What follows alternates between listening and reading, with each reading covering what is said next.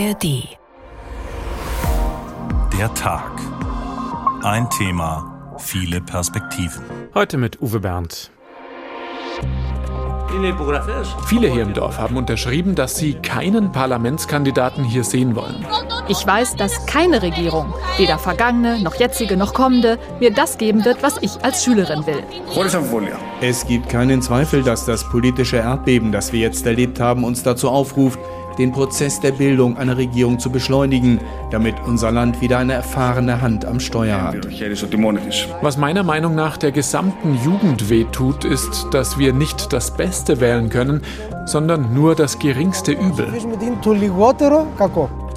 Griechenland gilt als die Wiege der Demokratie. Allein schon deshalb blicken wir mit Respekt auf dieses Land, in dem gestern wieder gewählt wurde und das Ergebnis ist eindeutig. Die konservative Regierungspartei Nea Demokratia legt zu, die oppositionelle linke Syriza stürzt ab. Ministerpräsident Mitsotakis setzt sich damit klar durch gegen den ehemaligen Regierungschef Tsipras. Wir erinnern uns, das war doch der, der sich im Jahr 2015 erst gegen das Spardiktat der EU gewehrt hatte und es dann doch umsetzen musste. Tsipras hatte sich Hoffnung gemacht, dass die Unzufriedenheit in Griechenland wieder so groß ist, dass er vielleicht sein Comeback feiern könnte. Aber es kommt ganz genau andersrum und damit scheint die viel kritisierte Politik der Konsolidierung bestätigt zu sein. Was bedeutet nun dieses Wählervotum für die Griechen und was für Europa?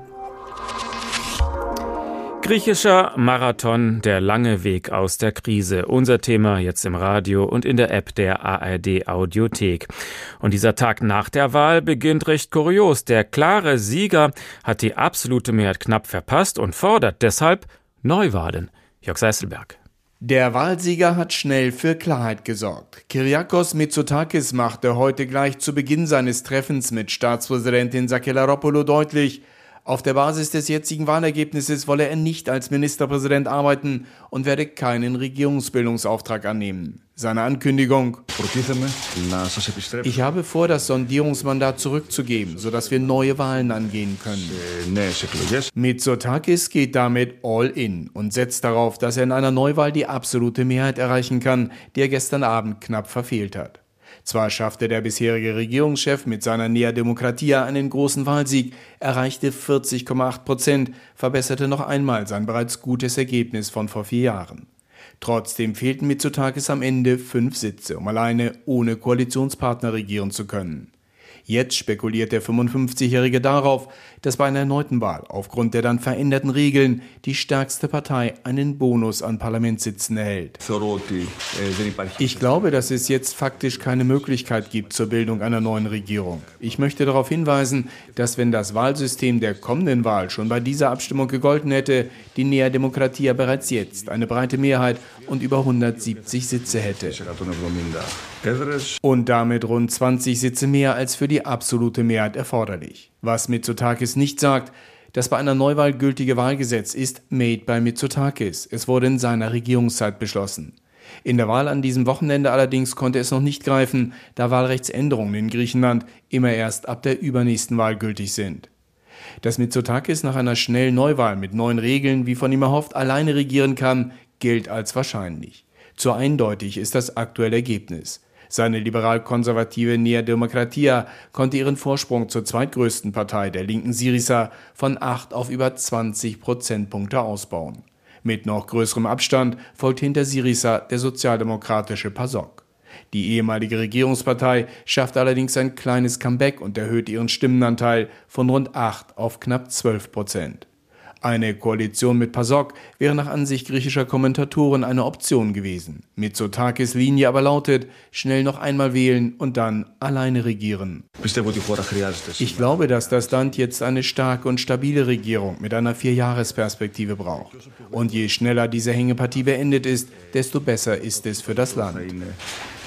Sogar einen konkreten Termin für die von ihm gewünschten Neuwahlen hat Mitsotakis im heutigen Gespräch bei der Staatspräsidentin bereits genannt. Demnach sollen die Griechinnen und Griechen am 25. Juni, also in fünf Wochen, erneut an die Wahlurnen gerufen werden. Die politische Konkurrenz in Athen hat sich mit Sotakis Neuwahldiktat bereits gebeugt. Sowohl Syriza, die große Verliererin dieser Wahl, als auch PASOK haben ihre Anhängerschaft bereits darauf vorbereitet, dass es in Kürze eine zweite Wahl geben wird. Zahlenmäßig haben die Oppositionsparteien noch keine Alternative. Eine von Syriza gewünschte Linkskoalition ist im jetzt gewählten Parlament nicht ansatzweise mehrheitsfähig. Das klingt für deutsche Ohren schon ein bisschen skurril. Da gewinnt jemand deutlich eine Wahl und das Erste, was er verkündet, sind Neuwahlen. Das lassen wir uns jetzt noch einmal erklären von der freien Journalistin Kaki Bali. Sie hat den ganzen Wahlabend in Athen verbracht und sich auch heute dort umgehört. Wie ist denn so die Stimmung in der Stadt heute am Tag nach der Wahl? Och, die Stimmung ist gelassen, genauso wie gelassen sie die ganze äh, Vorwahlzeit war. Und äh, man war sicher vom Anfang an, dass es eine zweite Wahlrunde, äh, Wahlrunde gibt. Also man erwartet zweite, den zweiten Wahlgang. Warum überrascht es die Wähler so gar nicht, dass sie nochmal wählen sollen? Äh, ich glaube, das Erste ist, dass, die, dass wir in Griechenland überhaupt keine Koalitionskultur haben. Äh, Koalitionsregierungen sind äh, nicht beliebt und nur dann äh, und werden die nur dann gemacht, wenn es äh, nicht weitergeht. Äh, jede Partei denkt, dass nur alleine sein Programm richtig verwirklichen kann, also die machen es weiter. Mhm. Und darum sind auch die Wahlsysteme so. Ich meine, normalerweise bekommt man einen Bonus, was von 30 bis 50 äh, Extrasitze äh, sein kann. Also man kann mit, fünf, mit 36 Prozent regieren mit absoluter Mehrheit im Parlament. Und das ist für die Parteien sehr bequem. Also das ist jetzt auch nochmal skurril aus deutscher Sicht. Äh, also im zweiten Wahlgang bekommt der Gewinner der Wahl bis zu 50 Extrasitze im Parlament. Was ist das für eine komische Regelung? Es klingt quasi wie so ein Bonussystem im Glücksspiel und das in der Wiege der Demokratie. Ja, naja, die Wiege der Demokratie hat eine Menge solche skurrile Gesetze. Ja. Und ich glaube, es gab nur der, dies, diese, äh, dieser Wahlgang, was wir vorgestern hatten, war der erste, seitdem ich mich erinnern kann. Und ich bin eine äh, reife Frau, äh, die, die, mit einer richtigen, äh, einfachen äh, Wahlsystem geführt wurde, wo jede Stimme das gleiche zählt über die drei Prozent. Äh, Hürde. Sonst war es immer so. Mit irgendein Bonus war da oder eine, eine andere, ein anderes Konstrukt, äh, damit die erste Partei schon nicht mit äh, 37, aber schon mit äh, 40, 41 Prozent die absolute Mehrheit im Parlament bekommen konnte. Die linke das ist die, man will Stabilität haben, ja. Ja, Syriza hat deutlich verloren, die sozialdemokratische PASOK-Partei dagegen gewonnen. Sehen wir da eine Wanderung innerhalb des linken Lagers? Was treibt die Menschen von den Linken zu den Sozialdemokraten? Das werden wir sehen. Es ist nicht unmöglich. Äh, es, wir, wir, werden es sehr schnell sehen. Äh, PASOK war mal vor äh, nicht mal zehn Jahren eine sehr, sehr starke Partei, die die absolute Mehrheit in äh, einen Wahlgang äh, errungen hat. Äh, dann, äh, als die Krise kam, hat die PASOK zusammen mit den Konservativen regiert und sie hat äh, die Rechnung der Krise bezahlt, viel, viel stärker als die Nea Demokratie. Und äh, weil da eine Lücke gab im äh, linken Lager, eine Lücke, äh, wo die Menschen eine andere Politik wollten als das, äh, das was äh, damals die Europäische Union und Merkel und Schäuble diktiert haben, so ist Syriza sehr stark geworden. Jetzt ist es eine neue Situation noch dazu ist Griechenland nach rechts gerückt, wie ich glaube, wie fast ganz Europa. Äh, also ich, ich, es ist möglich, dass äh, PASOK wiederkommt, aber nicht sicher. Also die hatten mal die absolute Mehrheit, sind abgestürzt, dann hatten sie jetzt 8 Prozent und feiern jetzt die 12 Prozent. Ist schon auch bitter, oder? Von einer ja, solch stolzen Partei? Ja, schon, ja.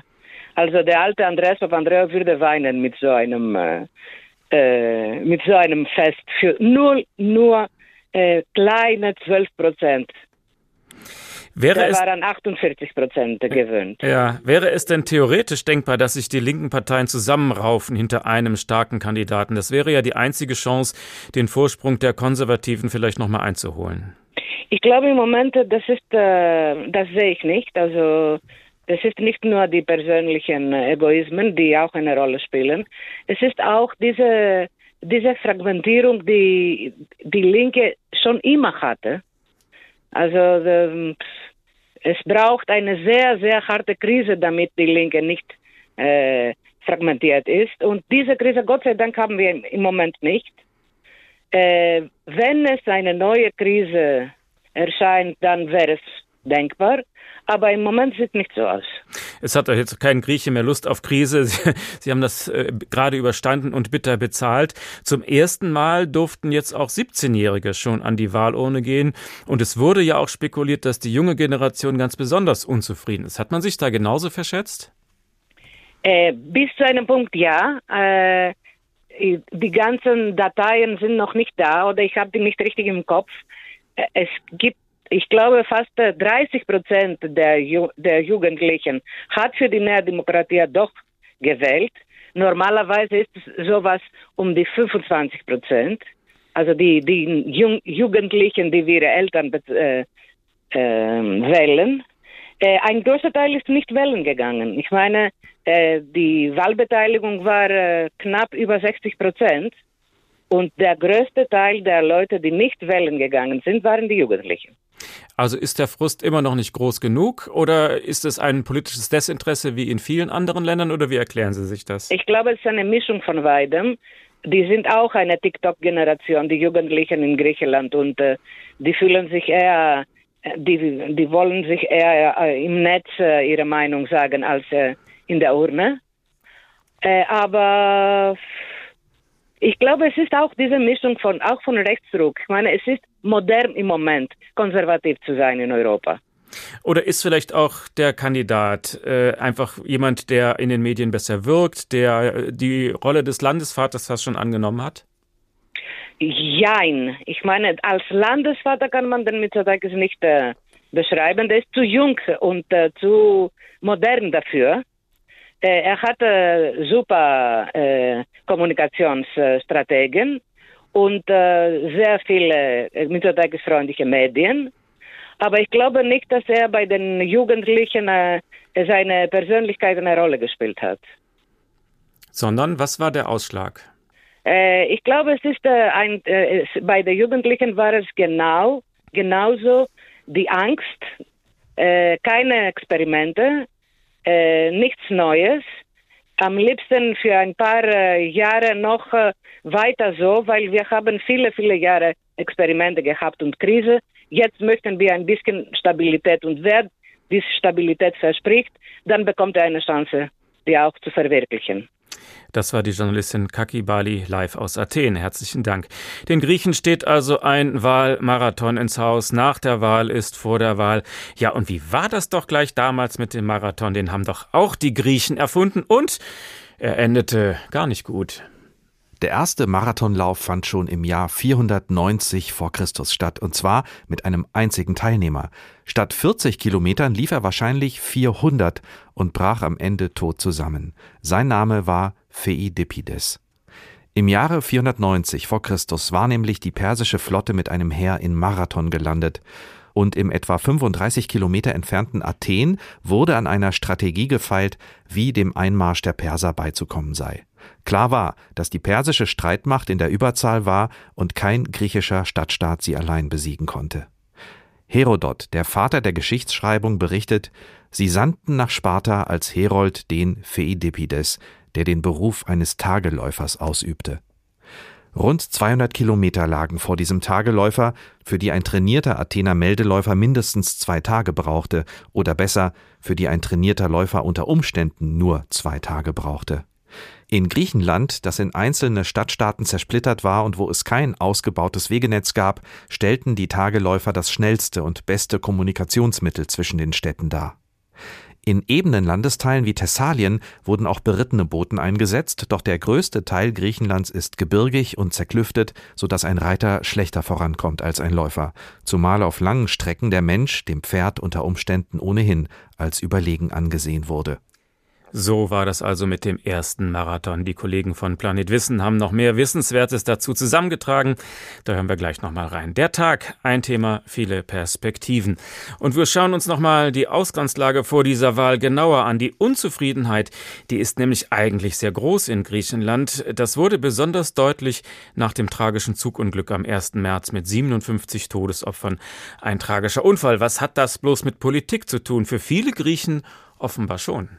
Es war kein Unfall, steht auf einem Plakat in Larissa, an dem Bahnhof, in dessen Stellwerk in der Nacht auf den 1. März ein fataler Fehler zu einer Frontalkollision geführt hat. Raphael und Kostas haben einen fragenden Gesichtsausdruck, wenn sie hierher kommen. Sie gehören zu einer Gruppe von Studierenden, die die Proteste in Larissa nach dem Zugunglück maßgeblich mitorganisiert haben. Der Vorwurf, jahrelang hätten Politik und Behörden nicht in moderne Sicherheitstechnik investiert. Viele sehen die Regierung von Premierminister Kyriakos Mitsotakis und seiner konservativen Nea Demokratia in der Verantwortung. Aber auch die davor sind verantwortlich, sagt Kostas. Wir können weder der Nea Demokratia die komplette Schuld zuweisen, noch der linken Syriza. Ich glaube, sie sind alle schuldig. Was meiner Meinung nach der gesamten Jugend wehtut, ist, dass wir nicht das Beste wählen können, sondern nur das geringste Übel.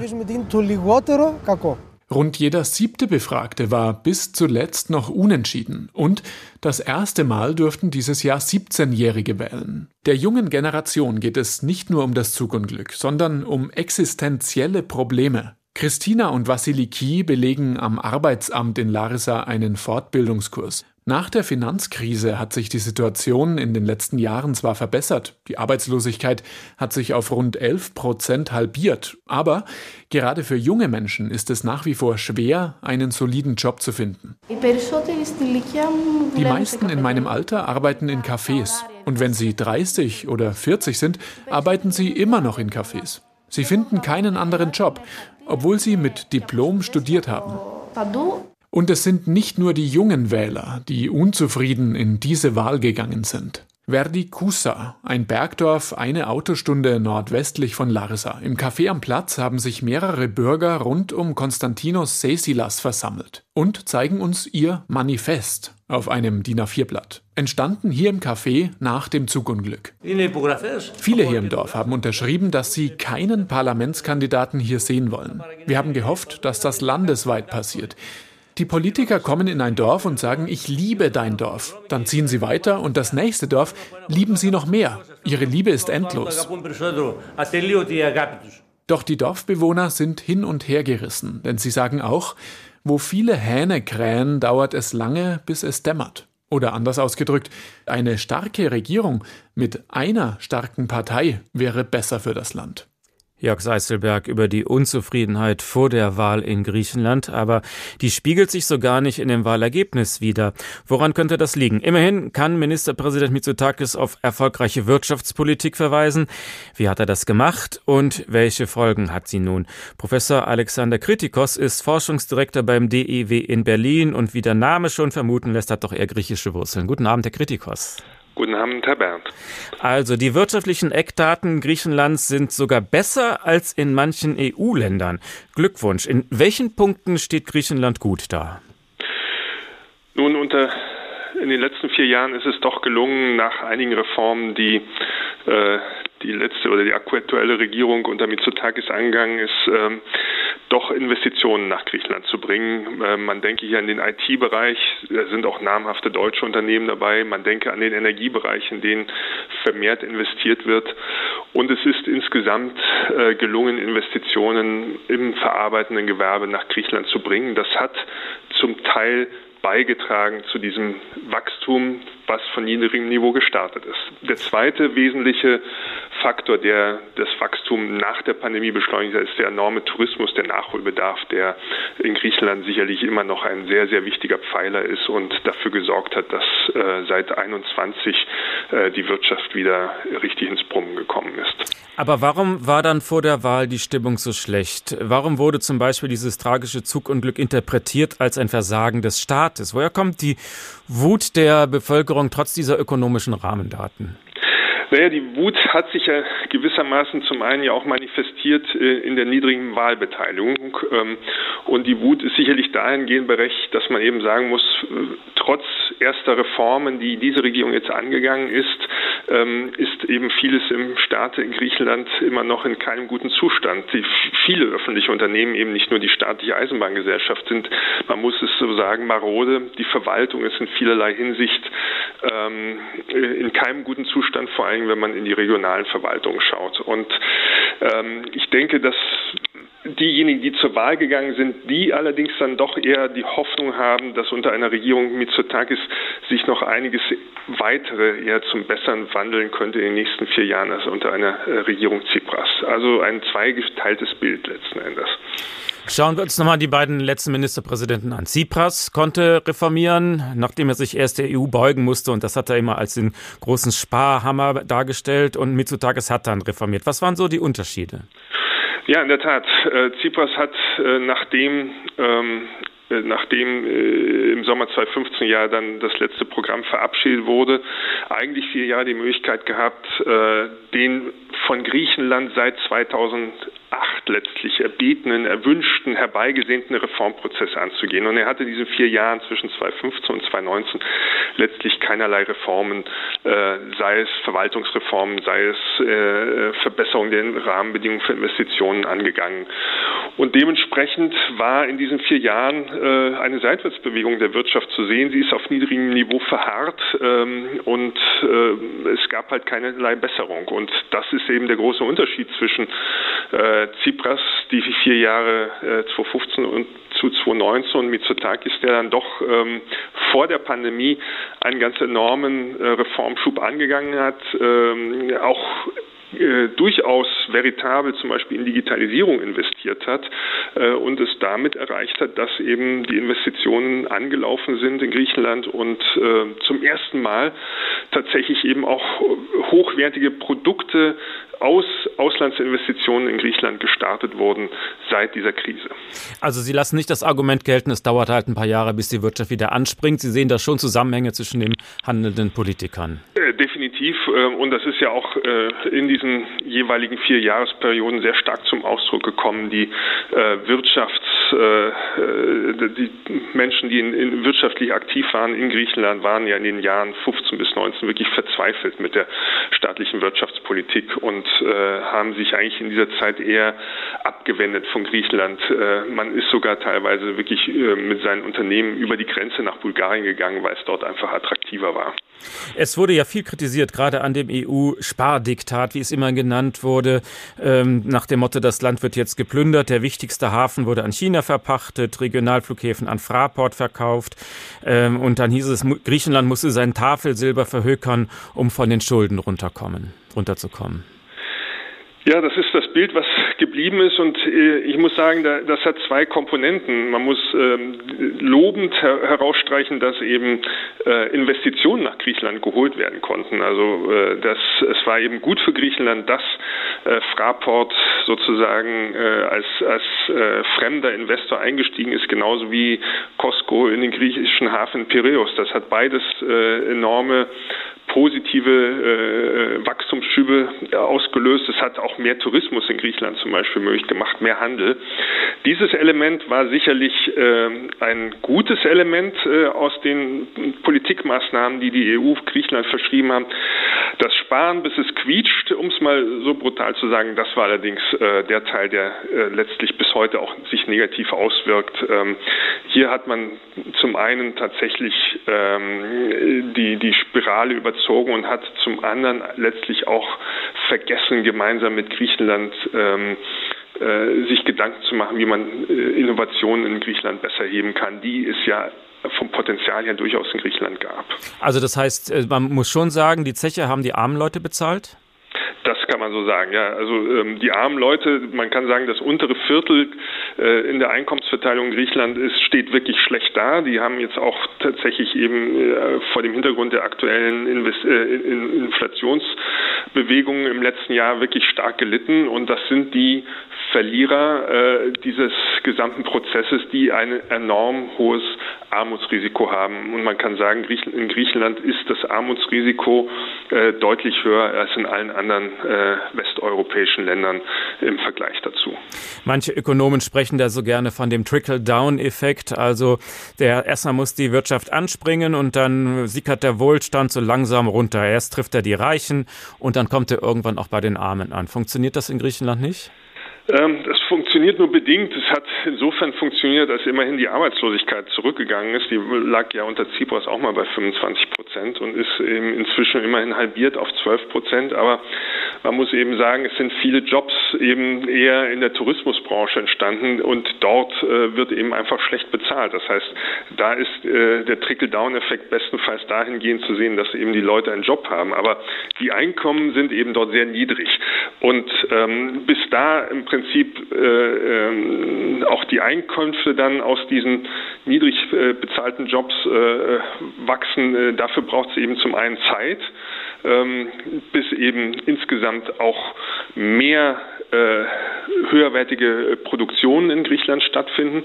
Und zum anderen braucht es letztlich auch so etwas wie einen sukzessiven Strukturwandel. Man muss eben schon nachdenken darüber, wie man den Anteil des Tourismus am gesamten äh, Bruttoinlandsprodukt langsam zurückfährt äh, und ersetzt durch eben höherwertige Produktionen, für die Griechenland ja durchaus das Potenzial hat.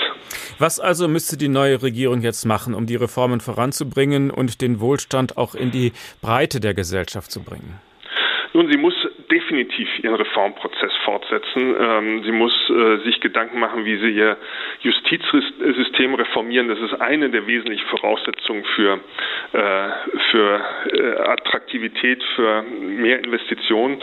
Sie muss ihre Bürokratie nach wie vor massiv entschlacken. Sie muss sich Gedanken machen, wie man insgesamt äh, bürokratische Prozesse ähm, vereinfacht und beschleunigt, um einfach attraktiver zu werden für Investoren. Und sie muss dann letztlich sich Gedanken machen, wie eben Griechenland attraktiv wird für äh, Investitionen äh, aus dem Ausland, aber insbesondere auch vielleicht für Investitionen von griechischen Unternehmungen, die eben auch in den vergangenen zehn Jahren massiv aus Griechenland rausgewandert sind. Ich glaube, das wird eine wichtige Zielsetzung sein müssen, attraktiv werden für Hightech-Unternehmen, äh, sei es aus griechischer Hand, sei es aus ausländischer Hand, äh, für die es eben andere Rahmenbedingungen braucht als die derzeit vorhandenen.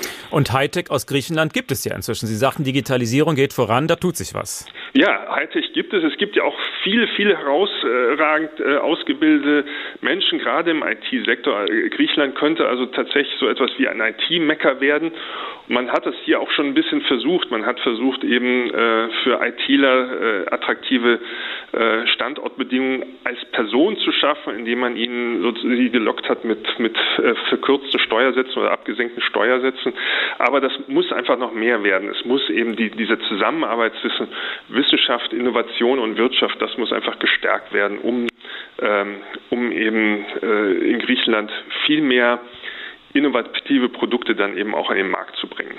Also auch das ist noch ein wahrer Marathon, der da auf die Griechen zukommt. Das war Professor Alexander Kritikos, Forschungsdirektor beim DIW in Berlin. Vielen Dank. Diesen Podcast bekommen Sie in der App der ARD Audiothek. Ja, dann wollen wir doch noch mehr erfahren über den ersten Marathon und wie es wirklich war. Es ist nicht überliefert, ob Pheidippides die gesamte Strecke am Stück lief oder zwischendurch Schlafpausen machte, aber sicher ist eins, er vollbrachte auf jeden Fall eine höchst bemerkenswerte Leistung. Der Läufer hatte Gesichte, berichtet der Geschichtsschreiber Herodot, das heißt, er litt unter Wahnvorstellungen. Der ziegenfüßige Gott Pan sei ihm erschienen, kein Wunder eigentlich bei solcher Laufleistung. Herodot berichtet weiter über Pheidippides. Am zweiten Tag in Sparta angekommen, wurde er vor die Behörden geführt und sagte folgendes: Die Athener bitten euch, ihnen zu helfen und es nicht geschehen zu lassen, dass die älteste Stadt unter den Hellenen in die Knechtschaft barbarischer Männer fällt. Schon ist ja Eretria geknechtet und Hellas um eine namhafte Stadt schwächer geworden. Die Spartaner versprachen zu kommen und zu helfen, nur war es ihnen unmöglich, dies unverzüglich zu tun, schreibt Herodot, da sie gegen das Gesetz nicht verstoßen wollten. Es sei nämlich erst der neunte Tag seit Monatsbeginn, da dürften sie nicht ausrücken, weil religiöse Feierlichkeiten ihnen dies verböten. Pheidippides wurde von den Spartanern aufgefordert, schon vorzulaufen, um diese Kunde zu überbringen. Berichte über das Zurücklaufen des Pheidippides fehlen, aber wer hätte sonst diese gewaltige Strecke wieder auf sich nehmen können? Und da das Heer, die freien Bürger und die Staatsspitze bereits in Marathon warteten, lief Pheidippides gleich dorthin.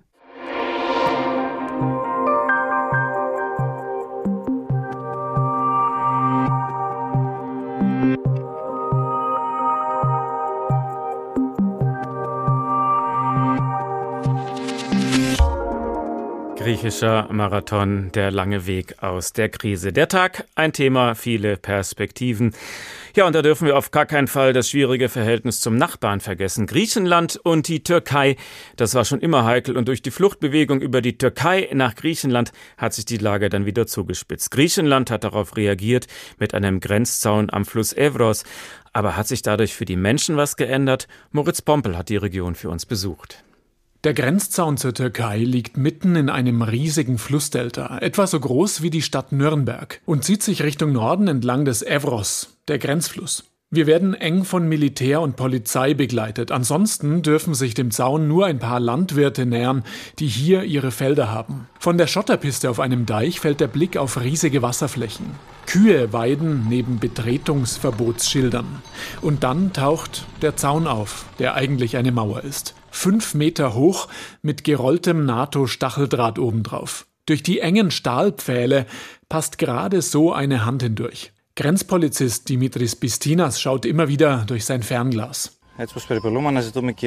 Wir suchen hauptsächlich nach Spuren illegaler Einwanderer, die diesen Punkt möglicherweise passiert haben, um sie ausfindig zu machen. Und wir kommunizieren mit den Kollegen, die das automatisierte System bedienen. Das arbeitet etwa mit Wärmebildkameras von Wachtürmen aus. Rund 40 Kilometer des Zauns hat Premierminister Kyriakos Mitsotakis mit seiner konservativen Nea Demokratia bereits bauen lassen. Rund 140 sollen es werden. Erst zuletzt hat der Premier am Zaun Wahlkampf gemacht. Mit dem Zaun hätte man es bereits geschafft, 250.000 Migranten an der illegalen Einreise zu hindern. Lassen Sie mich daran erinnern, dass 2015 drei Viertel aller illegaler Migranten in Richtung Europa über die griechische Grenze gekommen sind. Jetzt sind es nur noch 10 Prozent. Mit seiner harten Linie kommt Mitsotakis in der Region bei vielen gut an. Mitsotakis wünscht sich, dass die EU den Zaun mitfinanziert. Bisher ist sie dazu nicht bereit. Einer, der Mitsotakis Linie unterstützt, ist Landwirt Christos Stankoglu. Er lässt seine Schafe und Kühe im Flussdelta weiden. Früher seien hier viele Flüchtlinge durchgekommen, sagt er. Wir fühlen uns sicher mit dem Zaun jetzt. Wir können in Ruhe schlafen und zur Arbeit gehen. Hier habe ich früher viele Gruppen gefunden. Ich hatte Angst, sie könnten mich festhalten und mein Auto stehlen. Den Fischern weiter unten im Delta in Richtung Meer geht es ähnlich. Sie poolen frisch gefangene Garnelen aus den Netzen. Daneben sitzen Katzen und lauern auf Beute. Mit dem Zaun fühlen sie sich wegen der Migranten sicherer, aber auch wegen der Türkei, sagt Artemis Papakostidi. Tief eingebrannt hat sich der Februar 2020, als die Türkei tausende Flüchtlinge als Druckmittel an die griechische Grenze gelassen hat. Papagostini glaubt nicht, dass die Entspannung lange anhält, die sich seit diesem Februar nach den schweren Erdbeben in der Türkei entwickelt hat. Damals haben griechische Rettungsteams zu den allerersten gehört. Wir erwarten nicht, dass sich an der Aggression der Türkei gegenüber den Griechen etwas ändern wird. Ich wünsche mir nur, dass egal welche Partei gewinnen und regieren wird hier in Griechenland, dass sie die Grenzen schützen und niemand einen Zentimeter Land abtritt, nicht mal einen Eimer Wasser, wie wir hier in meinem Dorf sagen. Doch die Probleme der Evros-Region reichen viel tiefer. Junge Menschen wandern ab, weil es kaum gute Jobs gibt. Industriebetriebe haben geschlossen. Die Universität in Alexandropoli, der nächstgrößeren Stadt, bietet nur wenige Möglichkeiten. Zukunftspläne für die Region gäbe es nicht, sagen die Menschen hier. In ein paar Jahren wird es nur noch alte Leute hier geben. Alle Jüngeren werden in Städten sein, wenn hier nichts passiert. Aber das ist doch schon so. Schau dich um. Polizei oder Militär, das sind die beiden Joboptionen, die vielen hier bleiben. In Alexandropoli auf einer Messe hat die Polizei den prominentesten Stand. Kinder dürfen in einem riesigen Panzerwagen Probe sitzen. Und weil es an Perspektiven fehlt, wächst die Unzufriedenheit. Der Zaun und das damit verbundene Sicherheitsgefühl, glauben manche Bürger der Region wie Orestis Chatzopoulos, sind nur ein Ausdruck dafür, dass die Menschen insgesamt unsicher sind, weil sie existenzielle Sorgen haben. Wir stellen Sicherheit auf die falsche Grundlage. Sicherheit für eine Gesellschaft bedeutet Wachstum, sozialer Wohlstand. Es ist falsch, dass wir die Grenze als Hindernis und nicht als Vorteil betrachten, denn die Geschichte zeigt, dass die Gesellschaften, die geblüht haben, offen waren und mit den benachbarten Regionen Handel getrieben haben. Für den Zaun am Evros gibt es aber kein Zurück mehr. Die Ausbaupläne stehen und auch die linke Syriza, aktuell stärkste Oppositionskraft, unterstützt diese Art des Grenzschutzes. Der Grenzzaun zur Türkei war also kein Bestandteil des Parteienstreits. In diesem Punkt sind sich dann doch viele Griechen einig.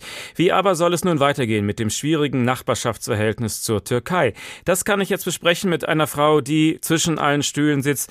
Cemile Yusuf ist die Vizepräsidentin der Bundeszentrale für politische Bildung. Vorher saß sie für die CDU im Deutschen Bundestag und sie hat griechische Wurzeln. Genauer gesagt, ihre Familie gehört zu der türkischen Minderheit in Griechenland. Ich grüße Sie. Hallo, guten Tag. Lassen Sie uns in Ihr Herz schauen. Wie viel in Ihnen ist Griechisch, wie viel Türkisch und wie viel Deutsch? Im Moment schlägt mein Herz tatsächlich für alle drei Länder. Wir hatten ja letzte Woche die Wahlen in der Türkei, gestern die Ergebnisse aus Griechenland. Ja, und mit Deutschland bin ich natürlich verbunden, weil ich hier geboren und aufgewachsen bin. Es geht, man kann auch drei Identitäten haben. Ich habe diesen Reichtum. Also Ihre Familie gehört zur türkischen Minderheit innerhalb Griechenlands. Hatte sie darunter zu leiden? Ja, man muss sagen, ähm, die türkisch-griechischen Beziehungen haben auch einen starken Einfluss auf die türkische Minderheit in Westthrakien gehabt. Das habe ich in meiner Kindheit auch so erlebt. Sie waren stark Unterdrückungen ausgesetzt. Daran kann ich mich erinnern.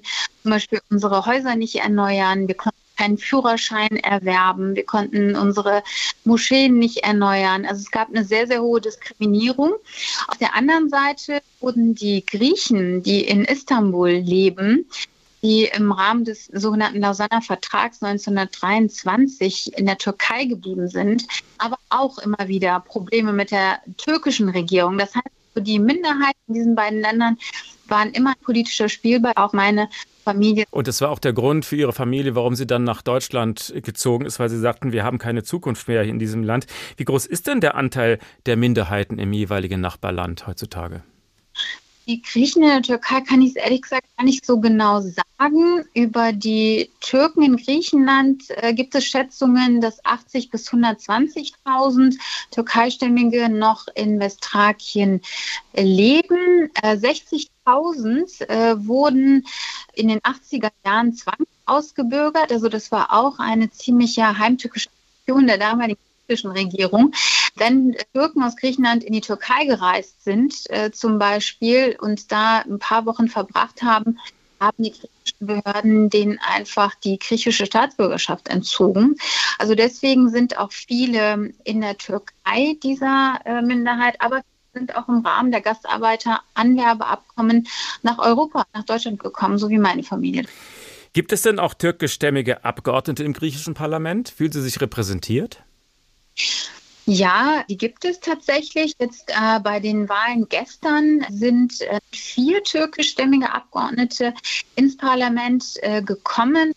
Wir können seit den 90er Jahren auf jeden Fall eine stärkere politische Partizipation verzeichnen. Seitdem hat es zum Guten verändert in diesem Land. Aber wie war denn so das Nachbarschaftsverhältnis? Gab es dann Freundschaften oder waren Griechen und Türken Gegner zu Hause?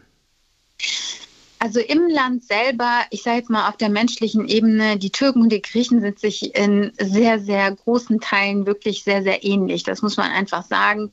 Starke kulturelle Ähnlichkeiten vom Essen bis zur Musik können sie eigentlich die Dinge kaum unterscheiden. Die Menschen auf ähm, menschlicher Ebene, auf kultureller Ebene sind sich sehr, sehr nah. Aber viele politische Konflikte haben halt immer wieder dazu geführt, dass Menschen auch Spinnefeind wurden hat sich leider auch im Alltag ähm, immer wieder wiedergespiegelt, sei es in täglichen Diskriminierungen, Ausgrenzungsmechanismen, bis hin zu dem Punkt, dass es auch gegenwärtig kaum Ehen zum Beispiel in Westthrakien zwischen Türken und Griechen gibt. Ja? Und daran merkt man eben auch, es gibt zwar eine Annäherung, aber man ist schon aufgrund der immer noch auf dem Tisch liegenden Konflikte immer noch in einer Art Obachthaltung, was denn als nächstes passieren könnte. Nun hat ja Griechenland nach dem entsetzlichen Erdbeben in der Türkei sehr schnell geholfen. Wurde das in der Türkei registriert? Ja, definitiv. Also die Zyprioten und auch die Griechen waren die ersten Hilfsgruppen vor Ort in der Erdbebenregion und das wurde sehr positiv aufgenommen. Auch in Social Media gab es sehr, sehr viele Postings zur auch menschlichen Nähe und Unterstützung der Griechen bei den Türken. Die ähnliche Situation hatten wir schon 99, als wir äh, das erste verheerende Erdbeben in der Türkei hatten. Auch da waren die Griechen eine Riesenunterstützung. Solidaritätsbekundungen Meldungen gibt es immer wieder. Auch beim Zugunglück in Griechenland äh, haben die Türken ihre Beileidsbekundungen getätigt. Auch das wurde als Annäherung immer wieder hoch angesehen. Fakt ist aber, solange die politischen Probleme rund um Zypern und auch die Hoheitsrechte in der Ägäis nicht gelöst sind, ähm, sind das alles sozusagen nur Momentaufnahmen, die zeigen, dass die Menschen sich eigentlich sehr, sehr nahe und eng sind, aber die Politik sozusagen da immer noch die Machtverhältnisse noch nicht ausgelotet hat. Nun wird ja in beiden Ländern gerade gewählt, haben Sie auch erwähnt, in Griechenland und in der Türkei. Die Stichwahl jetzt am Wochenende. Angenommen, Erdogan gewinnt das ist ja momentan relativ wahrscheinlich.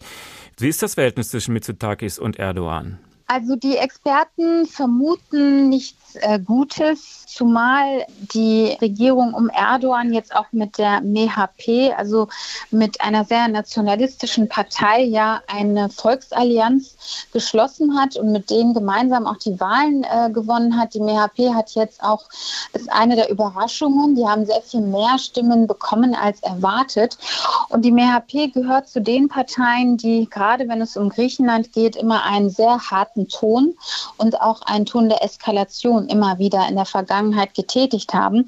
Insofern glaube ich, dass das bilaterale Verhältnis gerade auch um die Themen der Ägäis, um maritime Seegrenzen, aber auch die Flüchtlingsfrage sich leider in der nächsten Zeit verschärfen könnte.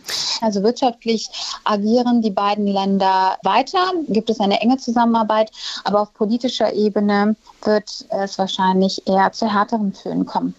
Denn das Entscheidende ist natürlich in solchen Dingen immer auch, wie Regierungschefs miteinander persönlich klarkommen. Welches Verhältnis haben die beiden denn?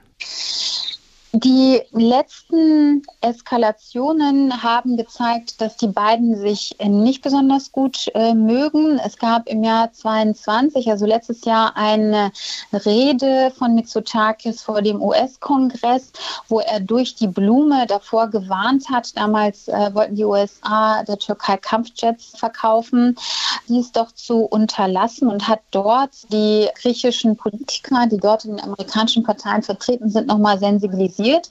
Und daraufhin hat Erdogan auch auf Twitter sehr scharf reagiert und gesagt, dass die Griechen die Fehler der Vergangenheit nicht wiederholen sollen und damit angespielt auf den Krieg, den Griechenland damals vor 100 Jahren gegen das damalige Osmanische Reich angezettelt hat. Also will sagen, ich glaube, die Stimmung zwischen den beiden ist nicht besonders positiv und auch persönlich scheinen die sich äh, nicht besonders zu mögen. Aber wie die Politik ist, das kann sich natürlich je nach politischer Lage auch wieder verändern. In der Konstellation jetzt und so wie es aussieht, wird Erdogan die Stichwahl für sich entscheiden können. Mit der MHP zusammen wird diese Koalition wahrscheinlich aber eher härtere Töne gegen Griechenland einschlagen.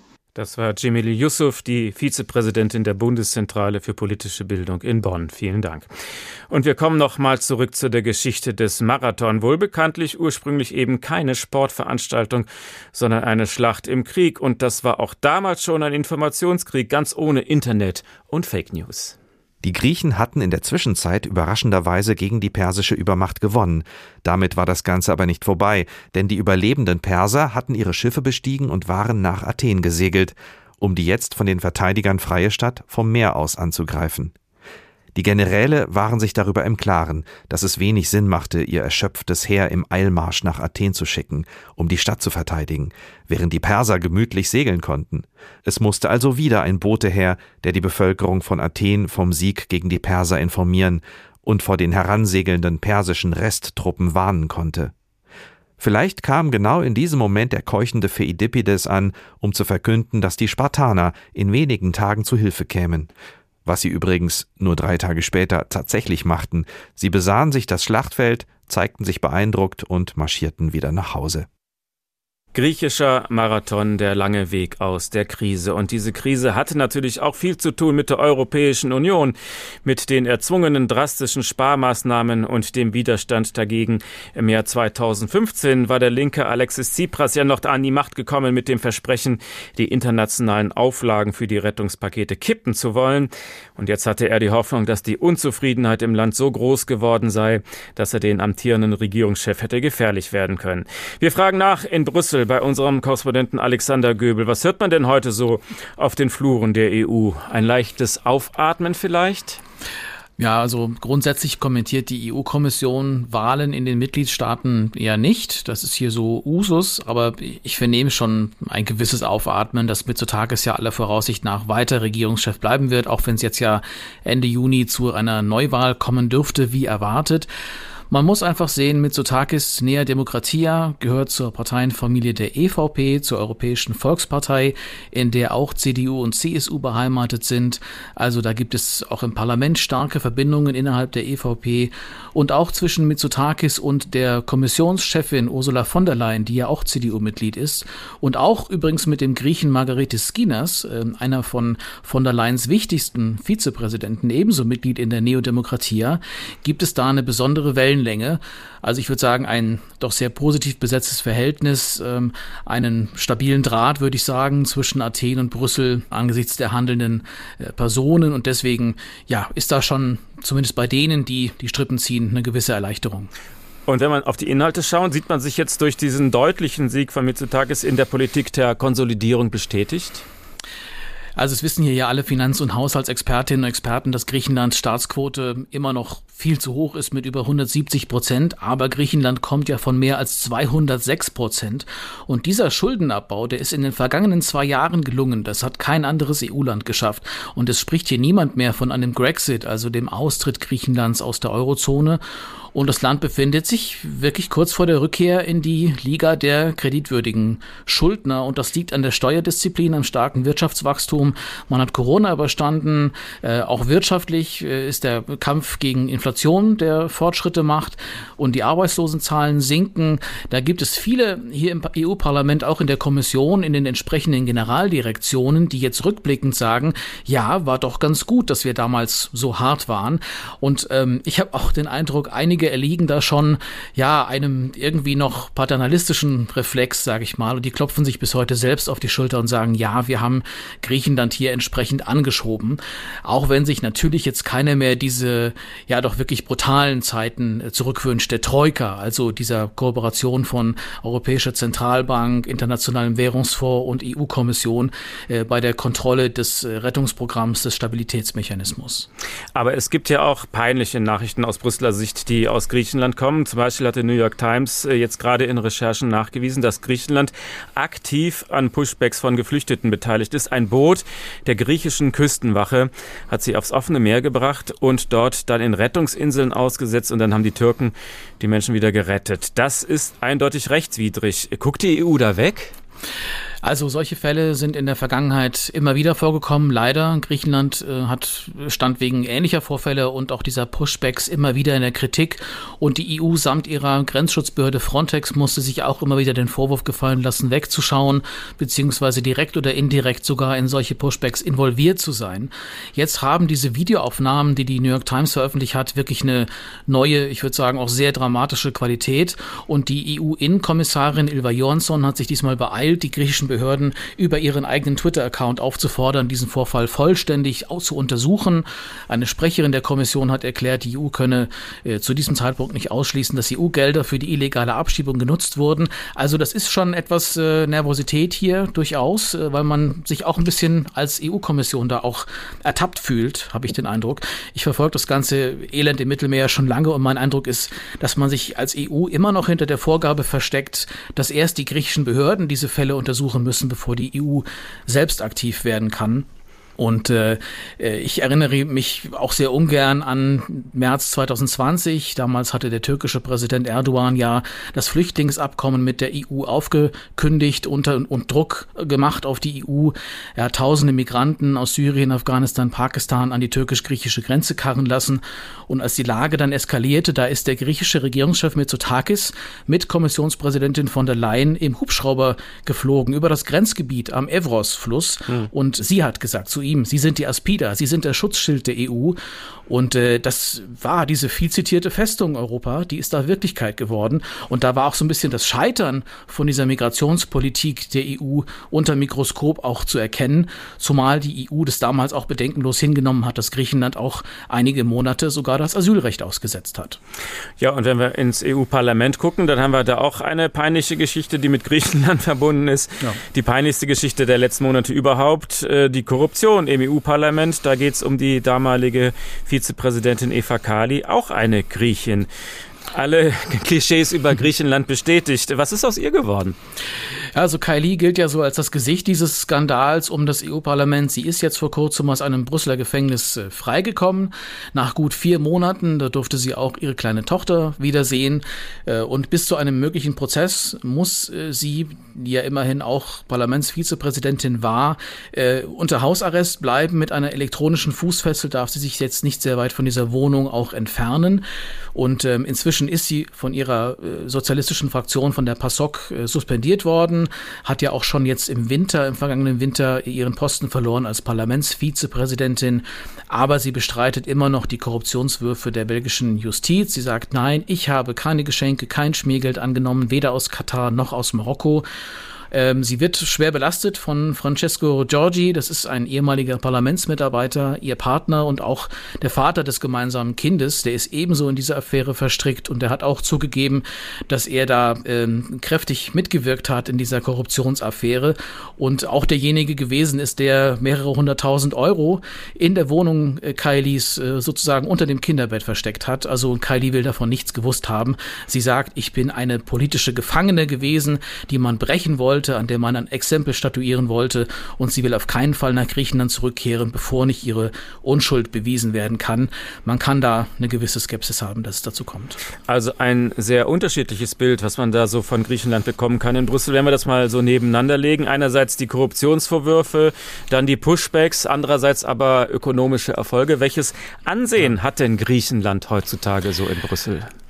Also ein sehr zwiegespaltenes. Also es, es kommt natürlich immer darauf an, wen man fragt.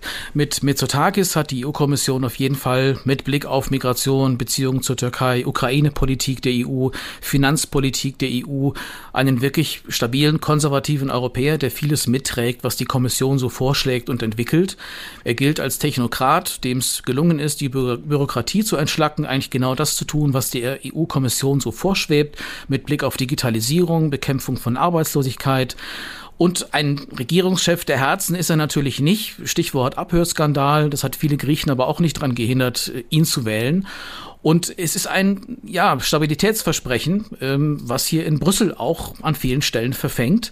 Ebenso wird aber gerade auch eben bei der Linken, bei den Grünen auch heftig kritisiert, dass Griechenland im Grunde diese Härte gegenüber Migranten, Geflüchteten zeigen kann, dieses harte Image auch pflegen darf, weil es den Job für die EU macht im fernen Brüssel. Alexander Göbel, unser Korrespondent in Brüssel. Herzlichen Dank und alles Gute. Griechischer Marathon, der lange Weg aus der Krise. Den ist das stolze Land noch lange nicht zu Ende gegangen und der nächste Schritt sind wieder einmal Neuwahlen und die griechischen Wähler nehmen es mit Gelassenheit. Der Tag, ein Thema, viele Perspektiven. Sie finden uns auch auf Ihrem Handy in der App der ARD Audiothek unter der Rubrik Politik und Hintergrund und unseren Newsletter können Sie gerne auch bestellen auf hrinforadio.de da freuen wir uns auch über Ihre Kommentare und Anregungen. Mein Name ist Uwe Bernd. Schönen Abend noch. Der Tag. Ein Thema, viele Perspektiven.